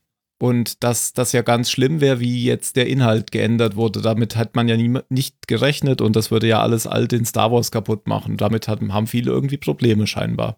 Damit habe ich überhaupt keine Probleme. Ich habe ausschließlich Probleme mit der Machart des Films, mit dem, wie er handwerklich gemacht ist. Und das haben wir schon mehrmals gesagt, ähm, ganz am Anfang. Das geht immer weiter in dieses von der Stange Marvel Filmmaking rein. Und das gefällt mir überhaupt nicht. Und das hat mir den gesamten Film vermiest, von Anfang bis zum Ende, weil ich keine, ich hatte, ich hatte so viele Gänsehaut-Momente in The Force Awakens, hier war nichts, weil das mir immer durch diese komischen Slapstick-Sachen kaputt gemacht wurde. Obwohl ich die Story sehr gut fand. Und der Film hat mir letztendlich wenig gegeben. Deswegen gebe ich dem tatsächlich nur also auf keinen Fall mehr als ähm, The Force Awakens, auf keinen Fall mehr als ähm, Rogue One. Ich glaube, mhm. Force Awakens hatte ich vier von fünf gegeben, Rogue One drei von fünf. Dann muss ich dem jetzt zwei von fünf geben. Also vier von zehn. Dass das mal vorkommt, dass du unter mir liegst, das gibt's nicht. Das klingt komisch. ja. Ja. Dann Ben. Ja, ich hatte ja vorhin schon gesagt, also vor drei Stunden, dass ähm, ich noch nie bei einem Star Wars-Film so hin und her gerissen war und so unsicher bin, wie ich den bewerten soll, als jetzt hier bei Episode 8. Und das ist jetzt dadurch, dass ich den erst einmal gesehen habe, immer noch so. Und von daher bin ich mir noch gar nicht sicher, ob ich den überhaupt richtig äh, bewerten kann. Weil der Film hat einfach, der hat so viele gute Szenen. Der hat, der hat eine schöne Story, die mir auch gefallen hat, mit schönen Storywendungen, unvorhersehbaren Storywendungen. Und ähm, alles in allem habe ich in meinem Kinosessel äh, quasi gelegen und, und habe mich äh, berieseln lassen mit diesem Star Wars-Gefühl, das immer wieder aufgekommen ist. Das wurde zwar auch genauso oft wieder genommen durch diesen aufgesetzten Humor, aber weiß nicht, dieser Humor war halt da. Ich glaube tatsächlich, wenn ich den ein zweites Mal sehe und weiß, wann dieser Humor einsetzt, kann ich mich mehr auf die schönen Szenen einlassen, ohne rausgerissen zu werden. Und ich glaube, nach dem zweiten Mal gucken wird er mir auch besser gefallen. Aber ähm, er hat mir auch jetzt schon relativ gut gefallen. Und äh, deswegen versuche ich ihn tatsächlich jetzt ein kleines bisschen positiver zu bewerten, als ich äh, bewerten würde, wenn ich direkt aus dem Kino gekommen wäre. Und von daher gebe ich dem jetzt unter, unter Vorbehalt auch sieben von zehn Punkten. Okay, dann fehlt nur noch der Jan. Okay, mein Fazit. Mir geht es ähnlich wie Ben.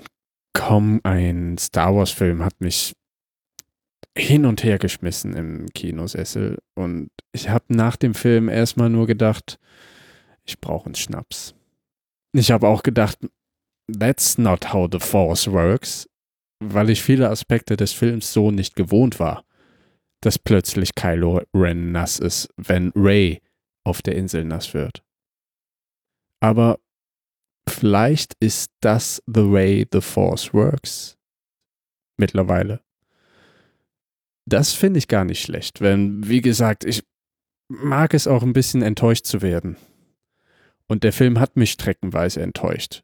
Er hat mich an guten Sachen enttäuscht. Das sind Ecken, an denen ich mich reiben kann. Er hat mich aber auch an Sachen enttäuscht, die ich ihm nur schwerlich verzeihen möchte. Das sind auf der einen Seite inszenierte Witze im Film, die zeitgenössische, konstruierte Witze sind, wie man sie auch in anderen Filmen findet. Darüber haben wir ja viel geredet. Es ist aber auch etwas, dass der Film mir etwas vorgegaukelt hat, was er gar nicht wirklich ist in meinen Augen. Dass der Film mir eine Schrittweite vorgegaukelt hat und eine Konsequenz in dem, was er zeigt, die gar nicht wirklich vorhanden ist. Stichwort brennende Bücher, die eigentlich gar nicht brennen. Ich glaube, dass der Film in meiner Bewertung gewinnen wird, wenn ich ihn nochmal sehe. Ich glaube auch, dass der Film seine jetzigen Kontroversen umschwingen wird in Lobpreisung. Denn auch Empire Strikes Back war nicht der beste Star Wars-Film, als er rauskam. Ich gebe dem Film eine 6. Etwas nach oben korrigiert, denn ich fühle mich ein bisschen wie der Bendu, wenn er sagt, I'm the one in the middle. Ich freue mich jedenfalls auf weitere Star Wars-Filme. Und dann freue ich mich einhergehend damit auch, möglicherweise wieder enttäuscht zu werden. Streckenweise. Ja, hier ist der Tim. Also, den Film muss man natürlich sehen. Als Star Wars-Fan führt daran kein Weg vorbei. Man muss sich aber bewusst sein, dass es sich hierbei um eine neue Trilogie handelt, dass Disney den Laden übernommen hat und dass die Erzählweise eine gänzlich andere ist, beziehungsweise es einfach neue Charaktere gibt mit neuen Schwerpunkten und ähm, neuen Inhalten, die da transferiert werden. Und die müssen wir als alte Fans ja, schlucken und akzeptieren und ähm, uns darauf einlassen, wie diese Geschichte eben halt erzählt wird. Für uns oder für mich persönlich äh, gibt es da viele Diskrepanzen, ähm, gleichwohl ich auch keine Romane jetzt mehr gelesen habe, die irgendwie die Charaktere oder die Geschichte, Vorabgeschichte ähm, zwischen den Filmen irgendwie darlegt. Von daher, ja, schade, ich hätte das gerne schlüssig im Film erzählt bekommen äh, und dann quasi als Add-on irgendwas dazu gelesen ähm, und das nicht als Voraussetzung irgendwie gesehen für diesen Teil. Von daher schade, aber natürlich schaut ihn euch an. Schaut euch Äh, schaut ihn euch auf jeden Fall an, aber schaut ihn euch nicht in 3D an. Es sei denn, ihr seid so Hardcore-Fans und gebt gerne sehr viel mehr Geld aus für gefühlt wirklich nur zwei Effekte, die das dann letztlich wert sind. Viel Spaß dabei. Wir hoffen auf den dritten Teil. Vielleicht ergibt ja dann alles Sinn und ich find's dann toll. Dankeschön. Okay. Vielen Dank. Gut. Ich, ich habe gerade überlegt, ob wir noch letzte Worte brauchen, aber ich glaube, das brauchen wir nicht. Nein, das brauchen wir nicht. Das ist schon ein schönes letztes Wort. Ich freue mich auch weiter auf neue Star Wars-Filme. Bisher, bisher, Han Solo der nächste. Da, bisher bin ich nicht, nicht enttäuscht und gefrustet. Nein, nein. Also Enttäuschung ist auf jeden Fall das viel zu harte Wort in so einem Fall. Klar hat man vielleicht andere Erwartungen, aber nö, ich freue mich auch weiterhin auf die neuen Star Wars-Filme. Auch auf die Ableger. Ich muss jetzt mal Episode 3 anfangen. zu Zuhörer. reden. Also damit keine neue Diskussion. auf. Da ich ja Jan wegen Carsten eh rausschneide, können wir jetzt einfach den Abspann bringen. Leute, macht's gut. Das ist zu laut. Bis bald. Tschö! Wie bei den Oscars.